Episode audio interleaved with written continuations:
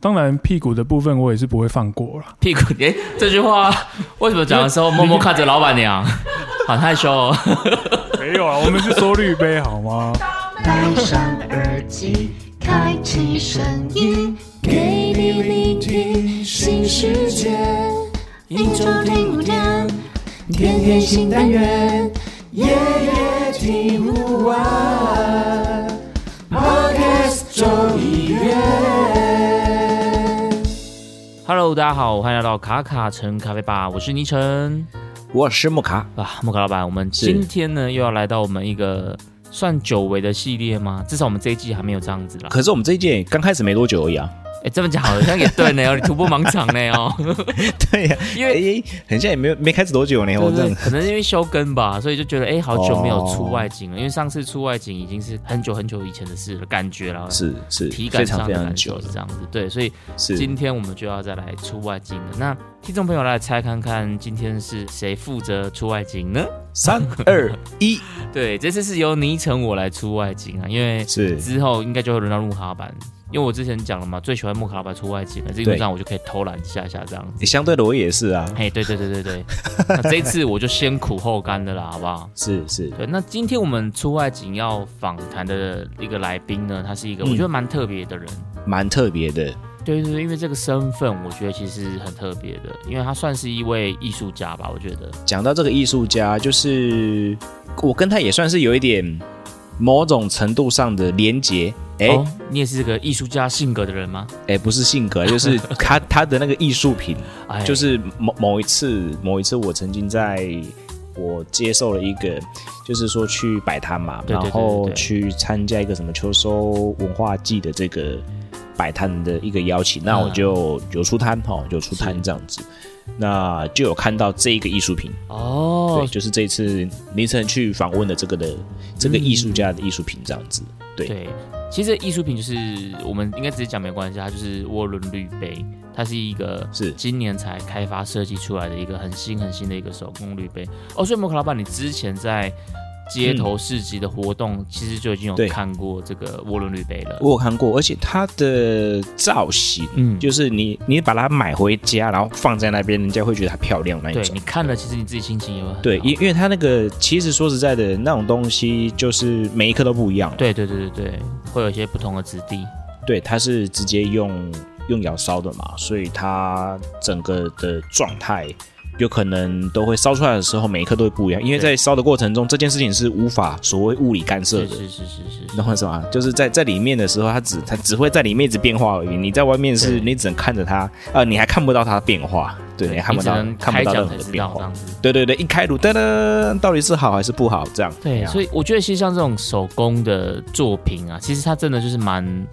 看人赏识，我觉得也是。像我觉得我一开始我我看不太懂，对我也我也是这一次有这个机会的时候，我才能够慢慢去体会到这种哦，手工它的这种厉害的地方原来是在这边，它的这个价值的地方原来在这边。那但我觉得如果今天你真的遇到一个懂行的人，嗯，哇，这一拿起来一看，说，哦，哇塞，对。爽度爆表，那个心里的感觉就不一样。如果你你你一个你你喜欢的东西，但是遇到一个懂得欣赏他的人，这种呃心里面的共鸣其实是很强烈的。对啊，就像是如果出摊的时候拿那个出去有没有？然后懂的人看到就说哇，你这个绿杯好漂亮哦！真的哎，我都没有想过这件事。对，出摊拿这个出去很屌，而且基本上你应该很少会遇到跟你拿一样绿杯的人，基本上很少了，因为每一个都不一样。我说实在的，是是是。对，那前面我们讲了这么多，不晓得听众朋友会不会好奇我们到底在讲什么？那今天我们要访谈的对象，他其实就是一位陶艺术家，他在今年设计的这款涡轮滤杯，然后他有带去法国比赛，得到了很好的名次，是得到了铜奖。所以今天呢，我们就是重金礼聘了这一位有义气的老板志燕老师来到我们的节目。那有关于更多的访谈内容，我们就接着听下去吧。Let's go。好，今天又到我们卡卡城咖啡吧出外景的部分啦。那今天我们这个出外景这个访谈的来宾呢，很特别，他本身是一位年轻有为的一个斜杠青年。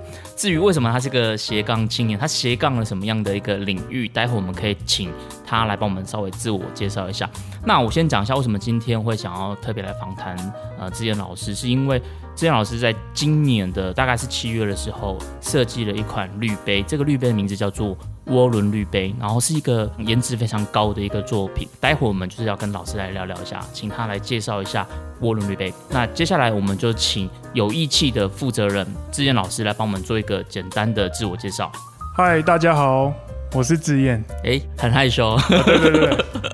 呃，我是有一期的负责人。嗯嗯嗯。呃，在做陶之前呢，是做工业设计的。哦。哎，不对，现在也是做工业设计的。哦，滤杯也算是工业的一部分。对对对对。哦，是哦。OK。不过呢，以前是帮别人设计啊。哎，现在都设计别人。现在现哎，现在帮自己设计啊，大概是这样子。那因为你有说到说在做陶之前嘛，所以你本来就是单纯在做大家认知的工业设计这个领域。对，然后现在是成立了有义气这个品牌。对对对对。那有义气这个品牌主要全部都是在做陶艺品。对，目前是以陶这个材质来做出发。OK。但是之后也不排除可以接触其他材质啊。哦，好，所以基本上就是一个新兴的文创品牌这样子哦，目前可以这么讲。OK，好。那因为刚好提到说你是现在开始在做陶了嘛？那在做陶之前你就已经接触到咖啡了吗？对。那你可以帮我们讲一下你跟咖啡的渊源是什么？呃，我大概是二零一八年、二零一九年，嗯，然后有去有去学咖啡。哦，你有专程去学咖啡？对。你是在学咖啡之前就已经接触一段时间了吗？还是没有？你一开始就直接去找老师学？呃，那时候。那时候有自己乱玩，OK，但是不知道到底我在干嘛，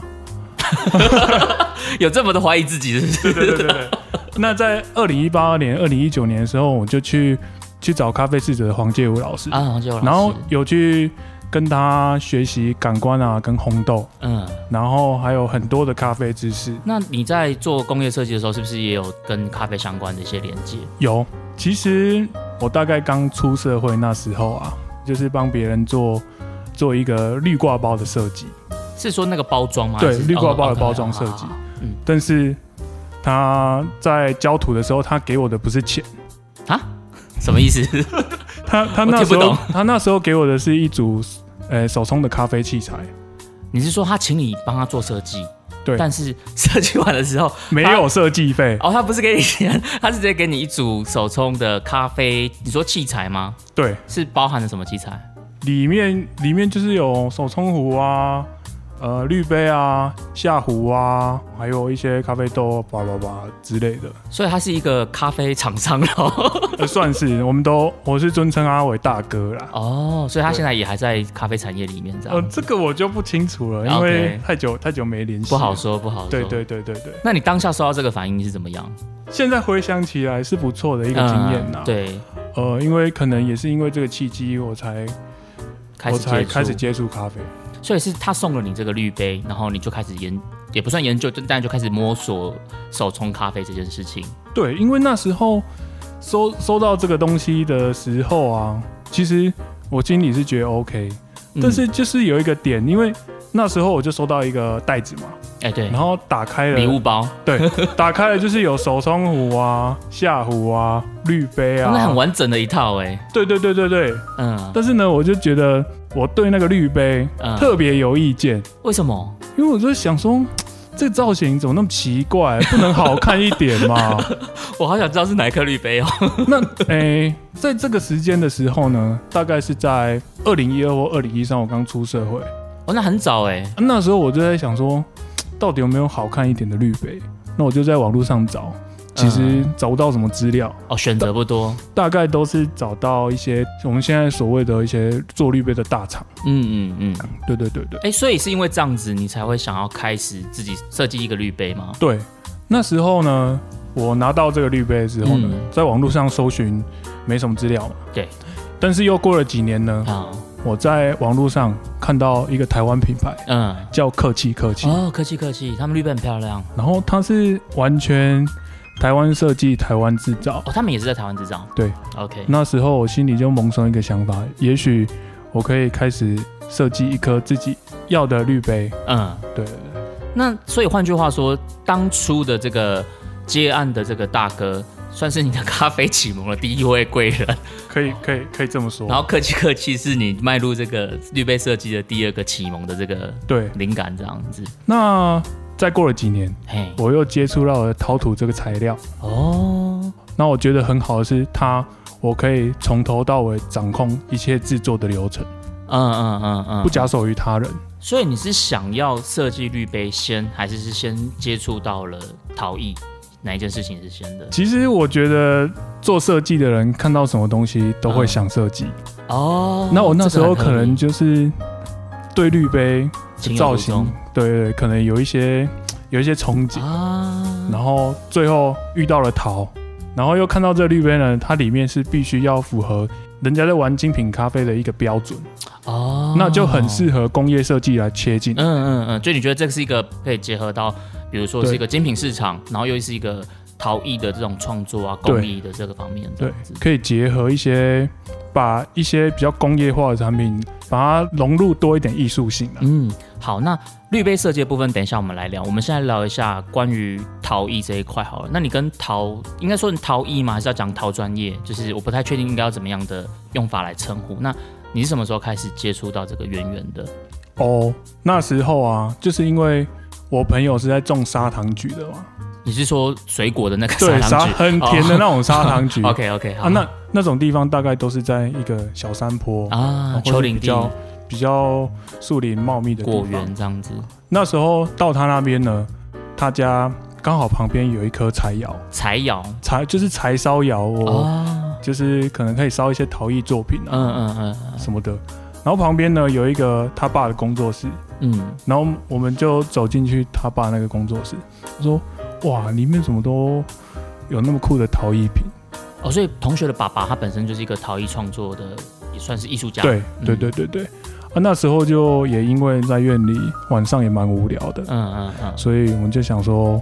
问问看要不要去学习陶艺这样哦，那就这样开始了跟陶的一切的缘分这样子。那听起来真的是，就我觉得你本身就身上就留着设计的血液，这种感觉，就是不管是工业设计，或是陶艺，或是陶专业这样子，你都是很愿意去接触这样子。对啊。那讲到陶艺，我自己个人还蛮好奇，就是在。陶，比如说我们常常讲陶瓷，陶瓷啊，那它是不同的原物料吗？在材质上，这个会有什么样的不一样？可以帮我们介绍一下吗？呃，陶瓷呢，呃，瓷跟陶其实不太一样。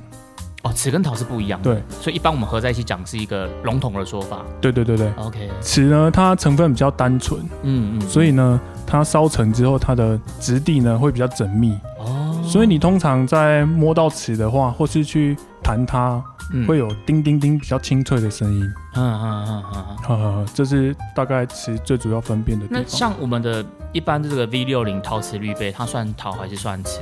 它算是瓷，因为我们可以翻到它的屁股，它是白色的，哦，所以去看它的屁股，对对，就可以知道。最主要是可以，呃，大致上的方向可以这样分辨。OK，那你看到？陶的部分呢，因为陶它的成分又比瓷复杂很多，嗯，它里面有可能有一些呃熟料啊、铁质啊，或是很多原矿物啊，嗯，那在烧成之后呢，陶里面的成分就很多会被烧掉，OK，烧掉之后呢，你看到这个陶，它就会产生很多不同的效果，也就是我们现在人家在讲的一些手感啊。手感。对，你会看到陶有一些变化，质地上的不同，这样子，表面质地上的对对对对，所以这个手感它变成是一种每个陶制的滤杯可能就会有它独一无二的一些质地，这样子。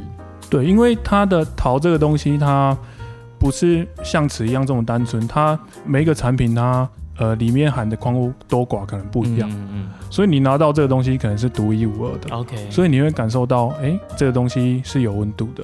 那如果说假设今天我用陶来做一颗滤杯的话，它会有很多不同原物料的选择吗？还是其实没有适合做的，可能就是只有那几种？其实其实原物料有很多，嗯，但是在做滤杯的时候，它我自己啊，嗯，是对它有一些要求，因为自己是做工业设计，工业设计，所以会有一些人家怎么讲？就是有一些对于专业品质上的执着跟要求，对对对对对。那所以你你为要去克服这个东西，就变成说是要花更多的时间吗？还是你要去呃找寻一个更好的材料？呃，对。比如说举例来讲的话，你们当初要去做涡轮滤杯的时候，你们是有选定好某一款陶土吗？呃，没有。哎，那那你们最后怎么怎么样测出来的？我们也是一直尝试错误。哦。呃，你一开始一开始我接我用的陶可能是可能是苗栗土，苗栗那苗栗土就是因为它的成分的关系，它烧出来就是比较没有支撑性。嗯，因为我们绿杯是圆的嘛，它烧出来可能是椭圆形的，那它下面的那个托盘啊，嗯，它可能烧出来会变得跟波浪围裙一样，就觉得，嗯，这个不是我要，所以你们后来就在找别的原物料材料这样子。其实其实一直都是在找找这个材料解决它的问题。那是在有一次上课的时候，我们遇到一个算是台湾陶艺界很资深的老师。嗯嗯。那呃，经由他的介绍，我们去找到一一只呃在国外的陶土。那它里面就是含有很多的熟料，那就是会抑制这只土呃变形率更小。哦，就更稳定这样子吗？可以这么说。嗯。那你有印象？你们在做涡轮滤杯的时候，在陶土的选择或尝试上？有印象大概是的几组吗？还是已经不可数了？这个大概不可考。哇！我我我我工作室的土好像应该有超过嗯二十种吧。OK，所以你可能都试过，都试过，然后尝试了不断的失败，然后再换，失败再换，这样。对对对对对。哇，那真的是一个艺术作品的一个概念了。对对。那这样子，我想要再延伸问另外一个问题，说，比如像我们知道 V 六滤杯，它可能会有。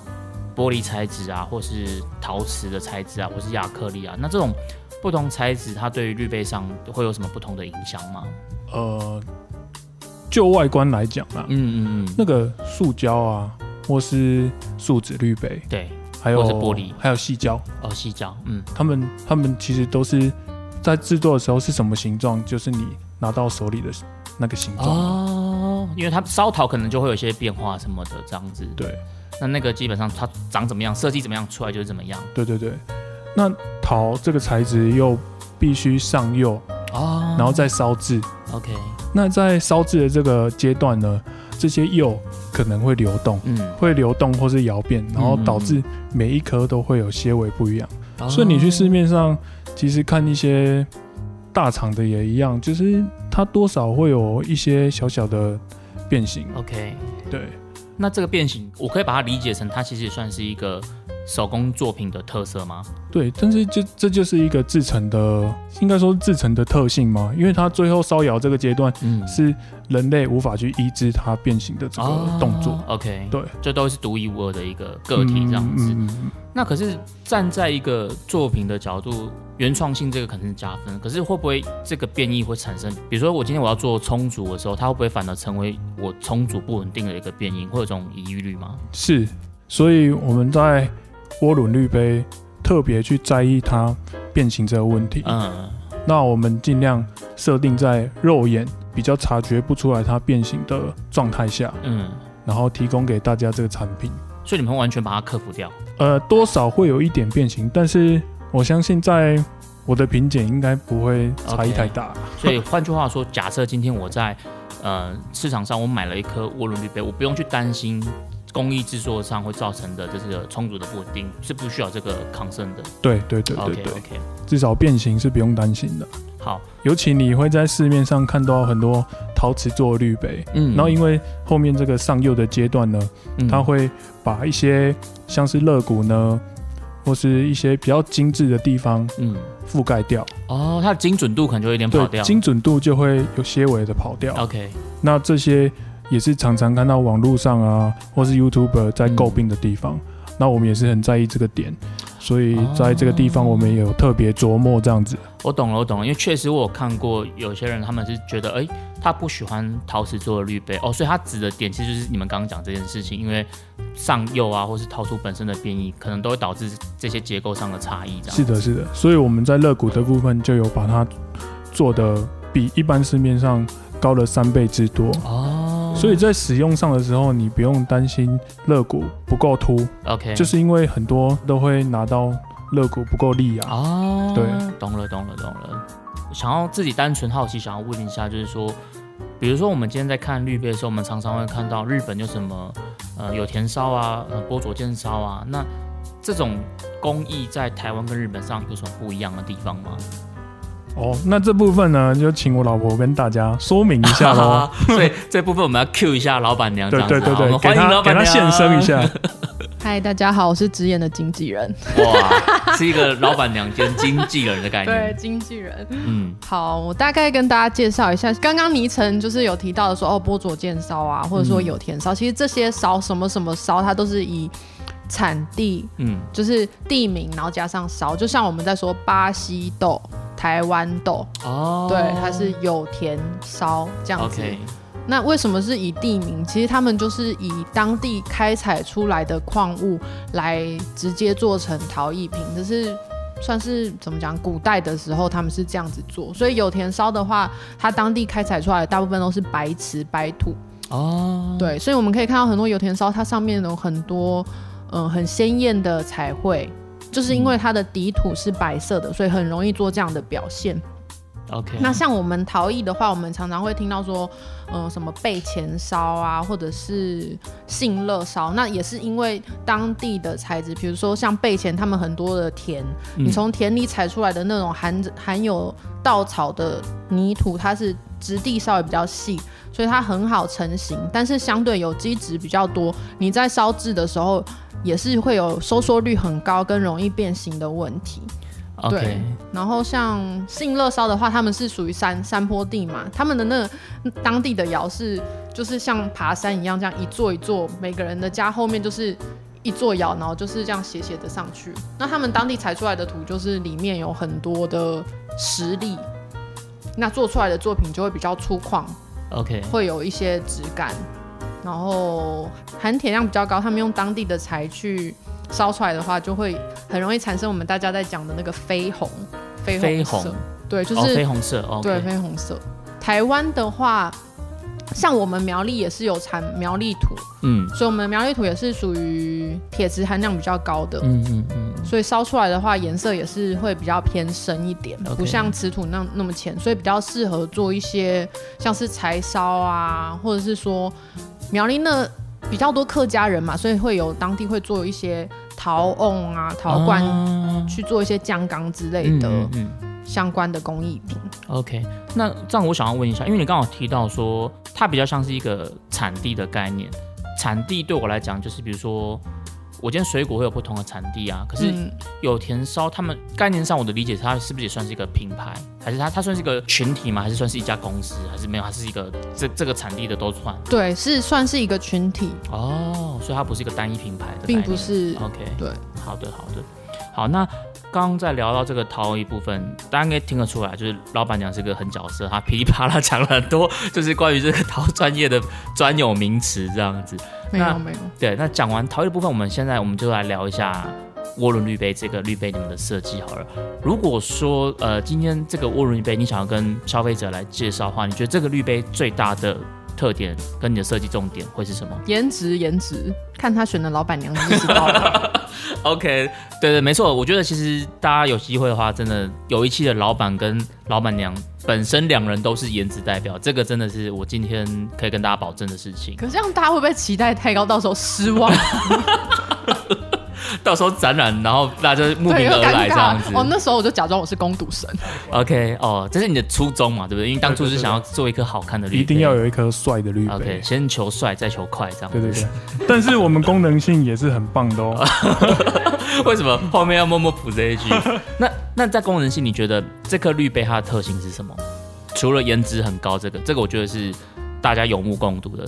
涡轮杯真的很帅。那功能性方面，你觉得你们的主打的特色是什么？你可以看到涡轮啊，嗯，在它的肋骨的分布，对，它的意向是一个风扇叶片的形状，嗯，所以符合符合涡轮的这个概念。对对对对，它的肋骨呢不只是直直的，嗯，往上凸，OK，它还是有一个倾角。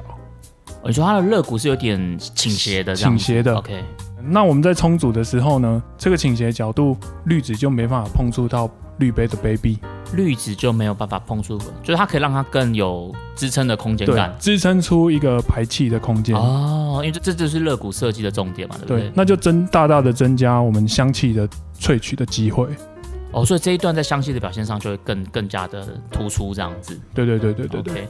所以你觉得呃涡轮滤杯的？设计重点在于我们这个热壶是一个涡轮这个概念，跟你说它那个倾斜这个角度这样子。当然屁股的部分我也是不会放过了。屁股，哎，这句话为什么讲的时候默默看着老板娘？好害羞哦。所以今天卡成咖啡吧尺度要提升到。没有啊，我们是说滤杯好吗？哦，滤杯 OK。涡轮滤杯的屁股有什么特色？对，通常你在外面买到的滤杯，哎，翻过来它是会比较单调一点。嗯。但是我们为了让这颗滤杯充满了颜值，OK，它翻过来的时候也是有很多设计的巧思。比如说，比如说我们在下面的排水的那个部分。它在冲煮的时候可能会因为没有做一个断水口啊，所以导致它的咖啡液会流到全足。流到什么？圈足就是呃滤杯碰触到桌面的那个地方哦，它可能就会滴啊，或者残留一些。对对对对，那我就是很在意它碰到桌面，所以我就在那边特别做了一个断水口，让它咖啡确实断在那个特征上面。OK OK，所以从这个细节就可以看到出来，就是。老板对于设计的这种坚持，因为连这么小的地方他都没有放过他这样。那我有看到说你们在底部那边，你们还有一个四十八片的这个叶片，对不对？这个这个叶片是有什么特殊的功能吗？那也是有一个香气导流的效果。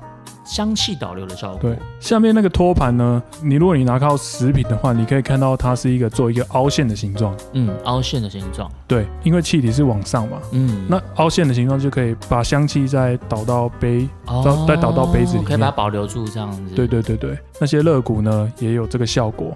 然后当然呢也是好看的，颜值先决啦。可是我觉得颜值真的很重要啊，因为毕竟就是一个作品，你你一定要先喜欢它嘛，你才嗯。就像我们很多人说绿杯会无性生殖嘛，就 家里的绿杯越来越多。那你要买这个绿杯，前提一定是它好看，你才会想买。还有你在下面你可以看到 Made in Taiwan 哦，台湾价值点好点满，对对对，充值台湾价值。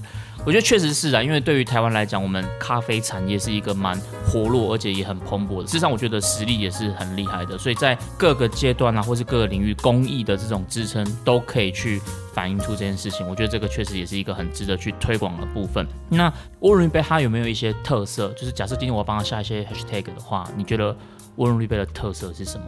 哦，我觉得呢，这个滤杯应该说是灵敏、好操控。灵敏好操控，它流速因为很顺畅，很顺畅，也不会因为你今天磨的是极细粉而产生积水的问题。哦，就比较不会塞粉这样子。哦，OK。那在风味来讲呢，因为它流速稳定呢，对，你就能很稳定的操控这颗绿杯，你想要什么味道就可以冲出来，不管是前段的酸香呢，或是后面的甜巴底，OK，只要你细细的去调整它，其实都。这个滤杯会给你很直接的回馈啊！哦，我懂了，就老板意思是说，因为呃滤杯的设计本身是很顺畅的，所以今天你在设计你的充足架构，假设你今天是想要设计靠前段的香酸，那或是你或是你想要设计一个靠比较中后段的甜巴底，它都可以在这个滤杯很直接的回馈到你的参数上，这样子。对对对对，OK，对。接下来我想要再聊回来，就是说，呃，因为当初。志健老师，你的背景是工业设计嘛？那你觉得在做工业设计跟你在做这个滤杯设计上有没有什么连接，或者是对你来讲有没有什么启发？有。那又要讲回来陶艺，因为我们会常常看到在做陶的陶艺家，嗯，也很多在做滤杯。哦，对对对，那很常可以看到，呃。挖沟槽啊，嗯，或是像 V 六零一样，那个肋骨慢慢粘上去，嗯嗯嗯。但是，但是这些的做法呢，就是比较难达到精品咖啡人的要求哦。那这时就需要工业设计来来介入，那就让它有在线性。在线性，对，OK。对你来说，因为你有工业设计的背景，所以当你今天在制造出涡轮滤杯这个作品的时候，你是可以让它有更。完整的规格来呈现这样子，对，在里面的肋骨一定要有一定要求的嘛，哦，然后在外面的有陶艺家在做陶的手感，嗯，哦，就是我想要让他们两个融合的地方。虽然说它是一个手工作品，但基本上它在品质啊，或是它的这个品管的要求上，基本上就是达到工业设计的水准的这样子。对，因为自己真的很龟毛。OK，好，那既然你这么龟毛，我想问一下，在设计这个滤杯的过程当中。你有没有遇到什么事是让你觉得，哇，这个怎么会这么困难？有没有这样的一个经验可以跟我们分享一下？应该就是没钱吧。哦，果然这个是老板娘就是会比较在乎的事情，就是成本管控的事情，这个是大问题。OK。那除了我觉得这钱当然是一个很重要的那个因素啊那除了成本之外，在设计的过程啊，或是你现在把它真的是要成为一个可以卖的商品的时候，中间有没有什么创作过程？其实他在创作的过程遭遇还蛮多困难，然后也是搞了很久了。嗯嗯嗯。对，然后其实我们也很希望可以大量生产，然后有去询问一些老塞啊工厂师傅说，哎，有没有办法做灌浆？可是他们看到。他的这个设计细节、设计细节跟作品就是告诉我们说没办法，所以他才自己设计了一些自己制造一些字句去做这个做这个滤杯，然后在烧制的过程中又会有很多难以控制的变音，导致它变形。然后我们试了非常像他刚刚讲试了二十几种土，然后终于找到了那个土是是可以大大减低。变形的几率，但是也大大提升了 我们制作的成本。它比 平常的土就是贵了十五倍，十五倍。对，所以十五倍这所以大家觉得绿杯很贵吗？我是觉得 CP 值蛮高的啦。OK，因为你们的生产的成本跟你们整个的制成，其实跟一般这种 PC 生产的概念就是不一样的。对，OK，所以这是你们觉得在呃生产或是。制作这个滤杯里面遇到一个比较大需要去克服的困难点是 OK。最后的部分我想要来聊一下，就是涡轮滤杯的这个重组架构。因为涡轮滤杯它是一个锥形的滤杯嘛，所以大家普遍呃会把滤杯做一个两大分类，就是你是呃锥形的滤杯或者是平底的滤杯。所以涡轮滤杯它其实是一个在设计上它算是一个流速快的滤杯，对吗？是。那针对这样子的一个特性。志远老师，如果今天你要去充足，使用涡轮滤杯去做充足的话，你会使用怎么样的一个充足架构？其实我们每天都会冲一杯手冲咖啡来喝嘛。对，想说这个滤杯可以怎么冲呢？有没有什么很简单的方式来冲？对，我觉得这里是听众应该他们也会很好奇的。对对对，我就想了一个充足架构是怎么样？它是一比十五的粉水比，嗯，蛮蛮正常的，就是常见的粉水比设定。OK，比如说我今天十五克嘛。对。然后我的总目标是二二五，对，用两百二十五的水去做充足，然后在两分钟萃取完毕。哦，所以你会先抓一个时间的范围是在两分钟内，我先设定这些范围。那两分钟的这个范围内，你会做闷蒸吗？会。那你闷蒸会闷多少的水？跟闷多久？诶，粉重的两倍，两倍的水量。所以，比如说十五克的话，就是会用三十 CC 去做闷蒸。对，但是比较特别的是，我们是闷蒸到一分钟。哦，你们是闷蒸到一分钟？对。闷蒸到一分钟这个架构，我 我真的是比较少 比较少看到这样的设定哎，所以为什么你们会想要这样做？你要让它闷蒸做到一分钟？因为那时候也是为了方便嘛，因为我要在两分钟萃取完毕，然后因为它是一个流速很顺畅的滤杯，嗯，那我们为了要让它充足时间到达两分钟，OK，那我们就是把它闷蒸切到一分钟结束。然后后面那一分钟呢，就是我拿家里的热水壶哦，然后直接灌进去吗？对，直接直接从三十直接灌到二二五，然后再让它在大概两分钟时候，它就会喝流结束之后，你就会喝到一杯满满香气，然后还不错的咖啡。我觉得这个冲煮架构真的还蛮特别的，因为第一个你是闷蒸就闷了一分钟，然后在闷蒸完之后，就等于你会。一口气把水注到你的目标的这个 CC 数，然后就让它在时间内流完。是哦，然后这样子反而可以呈现出这一颗滤杯香气的特色。这样对，也最主要也是为了老婆，然后让她 更容易能使用这个滤杯。我相信，呃，很多使用者也是希望可以，也可以用这个架构下去玩玩看，搞不好会有不一样的味道。那研磨度你们在设定上会偏细还是偏粗？嗯，就是杯测。的颗粒度，OK，所以用杯测的这个研磨度，对对对，然后就按照刚刚的参数去做，两分钟内流完，闷蒸就一分钟，对，这有点类似一刀流的概念呢，对不对？对对对，OK。刚刚老板其实有提到说，涡轮滤杯它这个特性就是它很顺畅，我自己也有实测过，因为我自己比较习惯的冲煮架构是细粉快充流派的，所以事实上我有针对涡轮滤杯去做了这样的一个。细粉快充的设定。那如果说要把涡轮滤杯跟 V 六零来比较的话，就是我用一模一样的冲煮架构去冲，在 V 六零，因为它尾段容易会有一点塞的这个状况，其实在涡轮滤杯就完全不会有这样的现象。所以如果大家在设计这个架构的时候，就是你可以考虑从断水这边去做调整。那所以刚刚老板分享到他的概念是在于他用闷蒸去增加整个的萃取时间嘛。所以如果你想一刀流，那也许你就可以考虑像刚刚老板分享的，他是直接闷蒸一分钟。那如果你是比较习惯像我自己平常在冲是会断蛮多次水的话，那你就是可以稍微去拿捏一下这个断水的时间。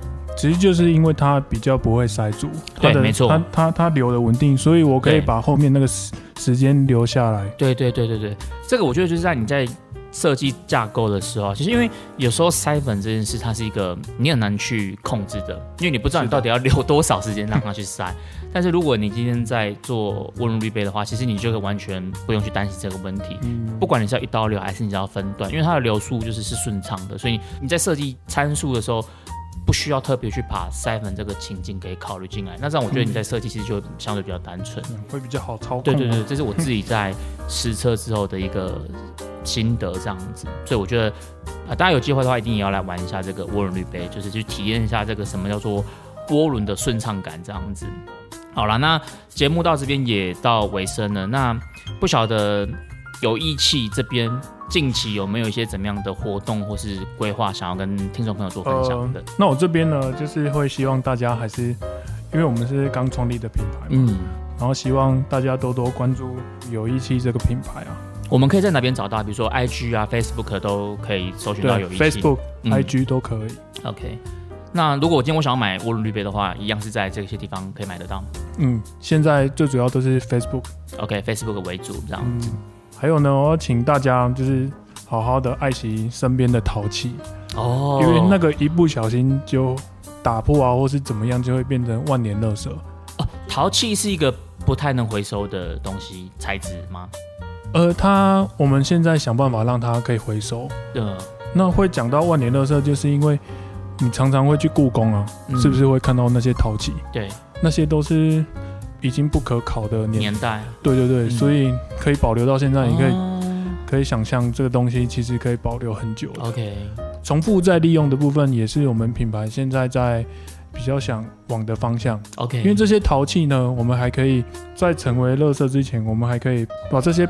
杯碗瓢盆，再拿去研磨机重新重新研磨。嗯，那它它研磨完是可以再去做烧制的吗？对，我可以再揉到我的土里面哦，然后再拿去烧制。OK，对，会给它一个新的延续的生命，这样子。OK OK，所以有一期基本上你们也是站在一个从环境保护的角度去做这个品牌的概念延伸，这样子。那近期你们会有一些实体的活动吗？会哦。在哪边可以找到你们？我们工商一下，请老板娘来工商一下。就是我们在十一月的十七、十八、十九、二十，会在松烟的 Pub Asia 亚洲首创展，在那里我们是 C 十三摊位，欢迎来找我们。然后在南港展览馆，我们也会在咖啡侍者的摊位帮大家服务。那接下来在星光三月北中南也会有展，欢迎大家到我们的粉丝专业做追踪。明年呢，我们。新北市三重的实体店也很有机会会开幕哦。你确定你要立这个 flag 吗 ？OK，所以如果因为刚刚讲到活动讯息蛮多嘛，有一个是手工创作的展，对，亚洲首创展在松烟，台北松烟，然后一个是咖啡展，对，在南南港展览馆，然后会在咖啡侍者也是十一月，对，然后还有一个是星光三月的，对，星光三月的展是十二月整个月一直到将近一月吧。帮忙关注一下我们的 Facebook。对，所以如果听众朋友你们听完这一集，你对涡轮滤杯是有兴趣，你想要看看它的颜值到底有多高，流速到底有多顺畅，跟它对于这个香气的呈现是怎么样，那不妨就可以在现场体验到涡轮滤杯的魅力。进一步的讯息就请关注他们的 Facebook。OK，那今天非常谢谢有一期的老板跟老板娘来到卡腾咖啡吧。那我们今天的节目就到这边告一段落了，大家拜拜。谢谢倪晨，拜拜。哎。莫卡老板，那像我们刚听完了这一集对于志燕老师的访谈，不晓得木卡老板你有没有什么样的一些心得要来跟我们听众朋友分享一下的？